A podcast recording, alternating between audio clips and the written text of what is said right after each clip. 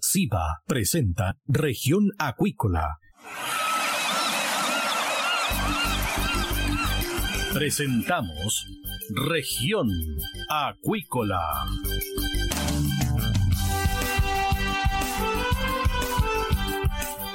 Escuche desde ahora todas las novedades de las principales actividades económicas de la región de los lagos y con las voces de sus protagonistas. Región Acuícola es un programa producido por Radio Sago de Puerto Montt 96.5 FM y transmitido a través de la red informativa del sur. SIVA, Ciencia Aplicada en Acuicultura. Contamos con un capital humano avanzado y equipamiento especializado. Nuestro compromiso, entregar confianza y calidad para una acuicultura sustentable. SIVA, Centro de Investigaciones Biológicas Aplicadas. Visítanos en www.siva.cl. MSD Salud Animal, inteligencia en salud de peces. La esencia de la compañía es el cuidado de la salud animal, donde la tecnología ha pasado a tener un rol clave. Por eso, ha ampliado la oferta de productos y hoy entrega un servicio integral. En la sala de exhibición en Puerto Montt dispone de la marca Vaki, con equipos para apoyar procesos críticos en la producción de salmónidos, que se suman a la oferta de productos biofarmacéuticos. MSD Salud Animal, una compañía al servicio de la acuicultura. Escuche todos los domingos desde las 12 horas Recuperemos Chile. Recuperemos Chile. Un espacio de ciudadanos que busca retomar el país de todos. Recuperemos Chile, el valor de las ideas. Dentro de una caracola podemos oír el sonido del mar, pero ¿qué puedes decir tú de la vida en la costa? En Proyecto Caracola del Instituto Milenios Secos buscamos tus anécdotas, problemáticas y desafíos que vives siendo parte de las comunidades costeras de Chile para crear una completa historia de relatos sobre la vida junto al océano. Para participar, envíanos un audio de WhatsApp al más 569 5865 69 97 y construyamos juntos la voz del mar.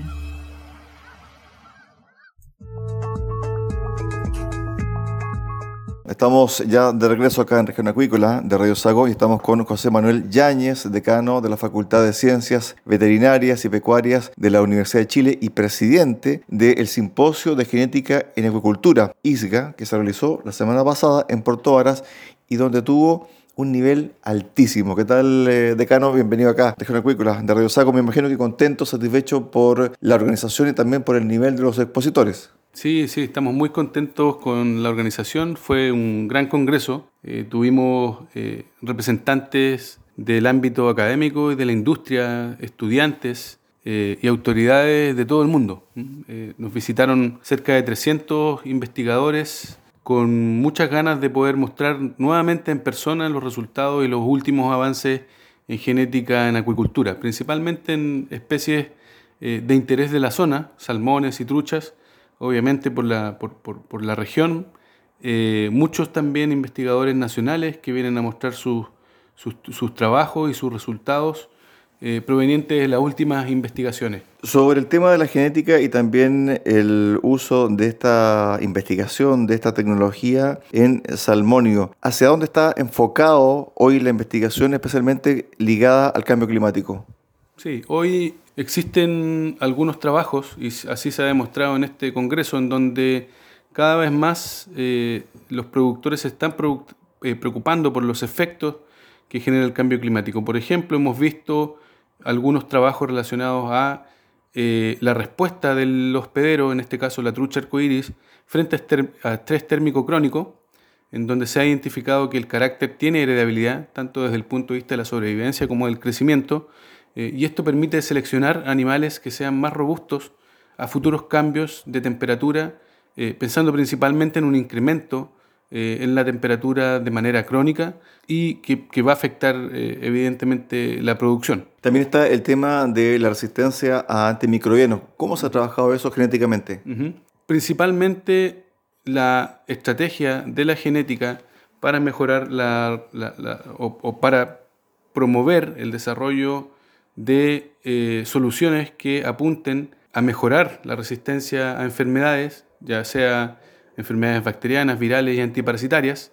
Eh, en este caso son las enfermedades bacterianas las más eh, importantes y que tienen mayor relación con la resistencia antimicrobiana.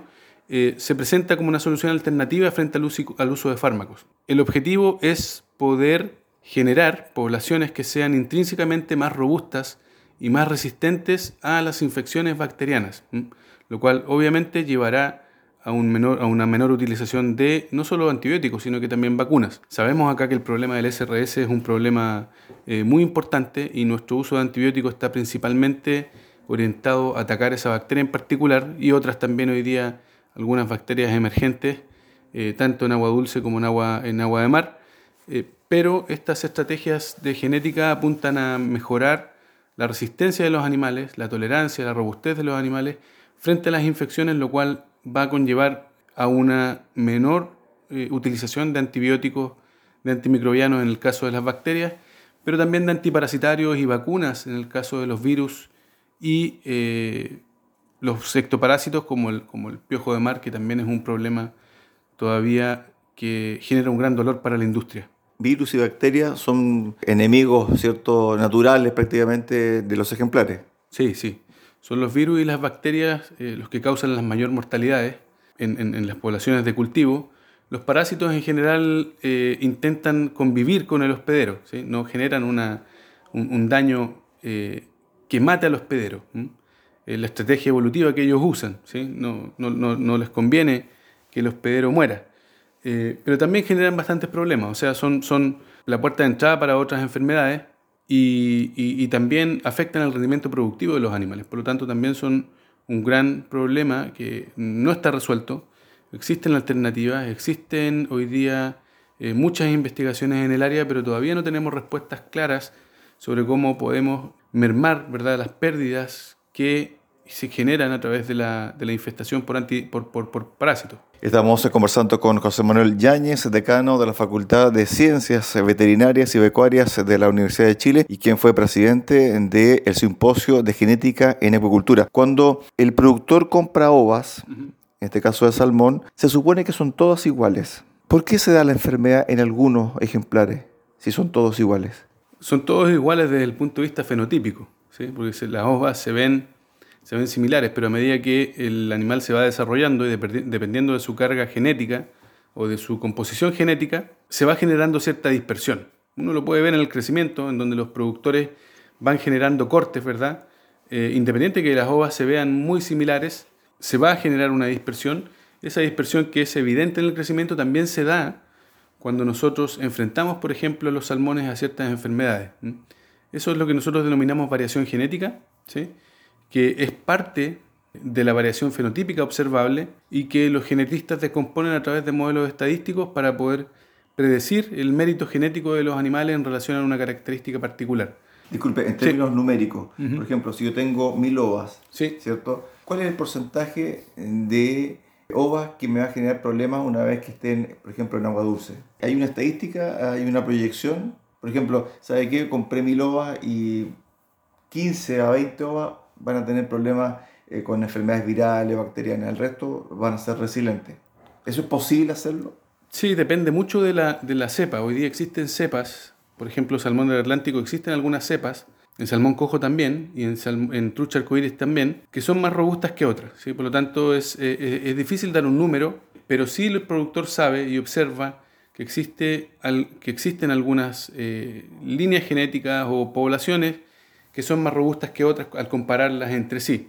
Eh, eso tiene respaldo científico. Nosotros hemos visto al menos que existen algunas poblaciones, ya sea de salmón cojo, de atlántico y de trucha, que son más resistentes que eh, poblaciones que tienen otro origen. Lo importante acá es que cada población, independiente de la resistencia intrínseca que tengan, se pueden ir mejorando. Y el mejoramiento genético es eh, un cambio permanente en la población y al mismo tiempo es acumulativo. Por lo tanto, tiene que ser un trabajo de largo plazo independiente de la cepa que maneje el productor. Profesor, ¿cómo se baja esta información al consumidor, a la gente común y corriente, que muchas veces escucha la palabra genética, ¿cierto? Y como que se asusta un poco, pero la genética ya está, por ejemplo, trabajada hace muchos años haciendo un paralelo con lo que tenemos acá en nuestra zona, con la ganadería, por ejemplo, teniendo mejores ejemplares, mejor raza, mejor crecimiento y mejor carne.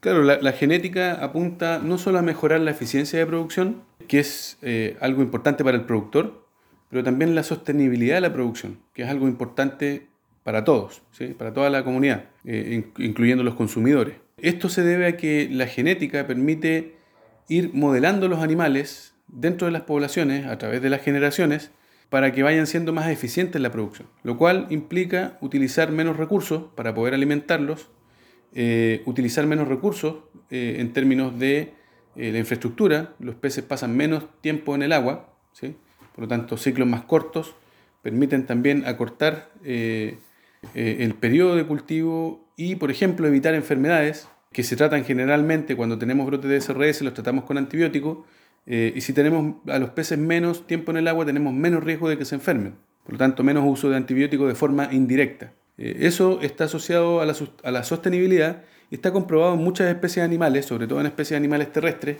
que la mejora genética, independiente de generar una mayor rentabilidad del, negocio productivo, de la producción, eh, al mismo tiempo permite un uso más eficiente de los recursos, eh, lo que apunta a que las actividades se vuelvan más y más sustentables.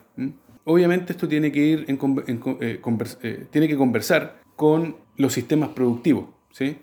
y tenemos que nosotros también trabajar y pensar en, avanzar en tener sistemas productivos que sean mucho más eficientes. O sea, la genética es una herramienta, eh, que, es muy potente, eso se reconoce a partir del trabajo en otras especies, eh, pero al mismo tiempo nosotros tenemos que complementar esta herramienta con muchas otras herramientas que están disponibles y hacer un trabajo multidisciplinario para poder mejorar la sostenibilidad y la eficiencia de la producción acuícola. Me imagino que ya están pensando en el próximo simposio, me imagino que ya se lanzaron ideas más o menos por dónde va a ir el próximo simposio de genética acuícola. Sí, hoy tenemos dos candidatos dos países candidatos, uno de ellos es, eh, Singapur y el otro es España. ¿sí?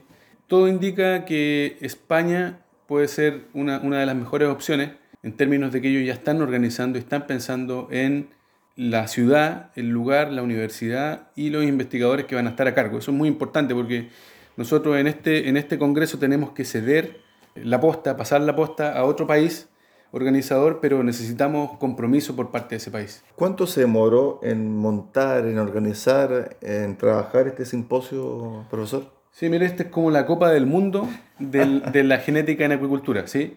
Eh, a diferencia de la Copa del Mundo, es un evento científico en donde igual hay competencia, porque se entregan algunos premios, sobre todo a los investigadores jóvenes, pero además dura tres años, no cuatro años, ¿sí? Se da cada tres años. Perfecto. En este caso eh, fue algo excepcional. La tradición eh, y los estatutos de la organización indican que el Congreso se tiene que realizar cada tres años. Pero en esta ocasión nosotros lo postergamos un año para traerlo en persona, porque la última versión fue en Australia, en la ciudad de Cairns, el 2018. Eh, y cuando nosotros nos adjudicamos el Congreso, la preparación y organización del Congreso estaba pensada o planificada para el 2021. Pandemia plena pandemia, bueno, saliendo un poco de la pandemia ya, todos vacunados, pero mucha incertidumbre. Exacto. Eh, el hotel, por ejemplo, era, era, un problema, no podían comprometerse con nosotros a poder organizar, porque no sabían qué era lo que iba a pasar. Los proveedores también, eh, muchos de ellos salieron de la región, desaparecieron.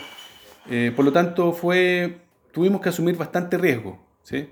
Y queríamos hacerlo en persona. La otra opción era hacerlo online, pero sabemos que un, congreso de este tipo que dura una semana, que son muy intensos. ¿sí? Esto va desde las 8 y media de la mañana hasta las 8 de la noche. ¿sí? Son sesiones muy largas en donde todos los países presentan sus trabajos que son revisados por el comité científico, que son especialistas, en este caso eran ocho especialistas de todo el mundo, eh, altamente reconocidos en el área. Todo eso yo pienso y teníamos la visión de que no se podía realizar online y que teníamos que hacer el esfuerzo de traerlo en persona. Eh, ahí tuvimos desde la Universidad de Chile el apoyo de Intesal, el Instituto Tecnológico del Salmón, Salmón Chile, para poder visualizar cómo podíamos ir avanzando a paso relativamente seguro en toda esta incertidumbre y poder eh, concretar este, este, evento en persona, eh, que hoy día nos dimos cuenta que hemos tomado buenas decisiones porque llegó mucha gente, esperábamos eh, más o menos este número de personas, la gente está muy feliz, ha estado muy bien organizado, eso gracias también a todo el equipo que está detrás. Hay, hay, hay proveedores, hay auspiciadores, están también nuestros estudiantes que nos acompañan, tenemos un equipo de aproximadamente entre 15 a 20 estudiantes trabajando y ajustando y afinando los últimos detalles que, siempre, que siempre aparecen. ¿sí? Por lo tanto, eh, nosotros nos vamos muy satisfechos de, haber cumplido con la tarea, de haber dejado el nombre de nuestro país, del nombre de Chile, eh, muy, muy, alto en, el ámbito científico asociado a la acuicultura, principalmente en el área de genética. Eh, y eso han sido comentarios que nos, ha hecho, nos han hecho llegar investigadores muy reconocidos de todas partes del mundo. Finalmente, el tema de la genética debiese estar incorporado en el debate de la nueva ley de pesca. Por supuesto, por supuesto, hoy día.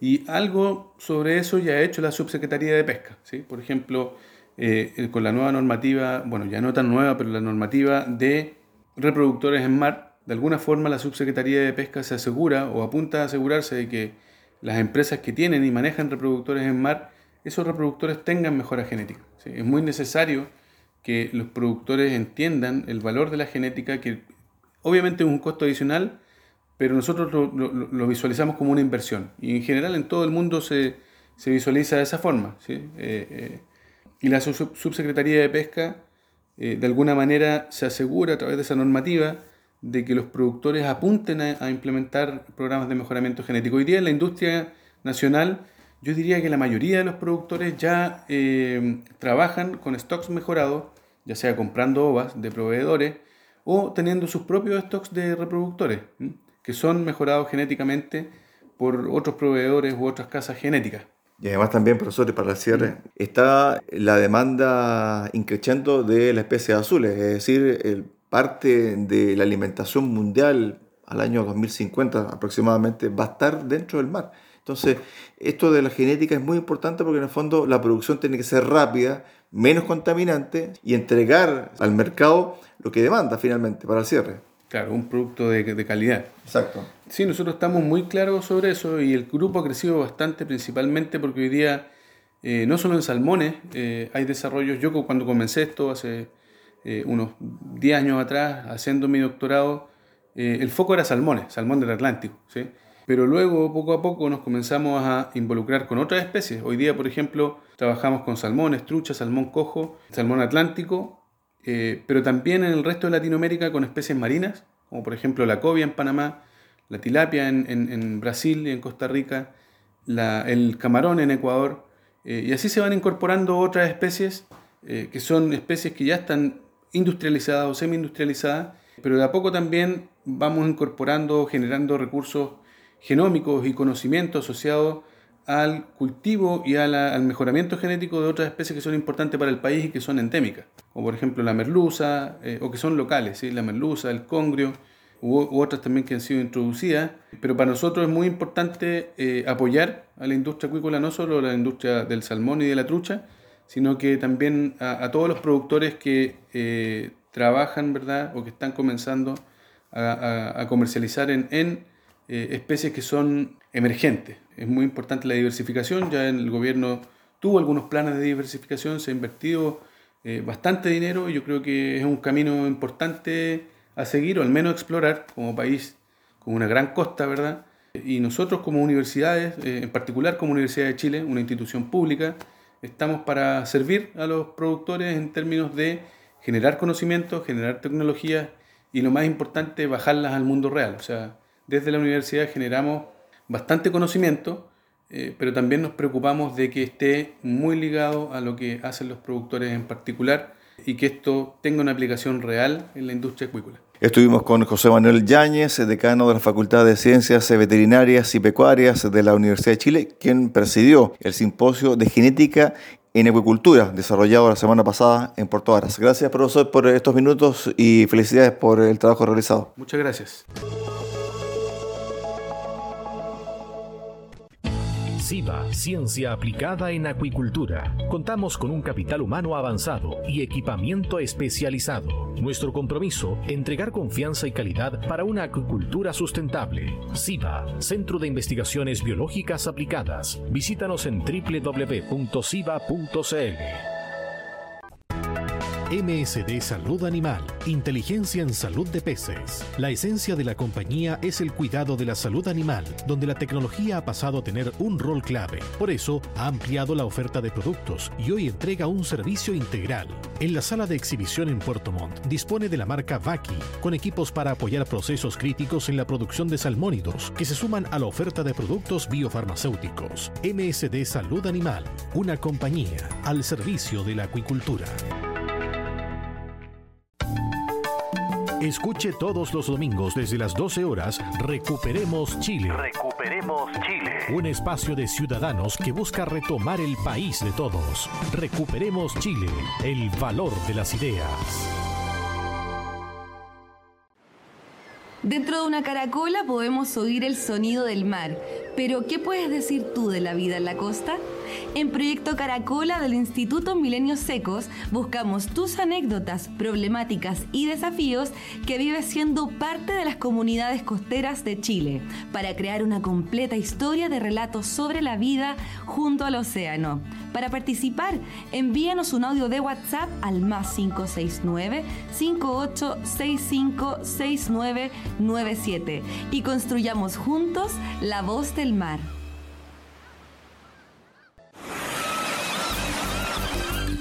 Hemos presentado Región Acuícola.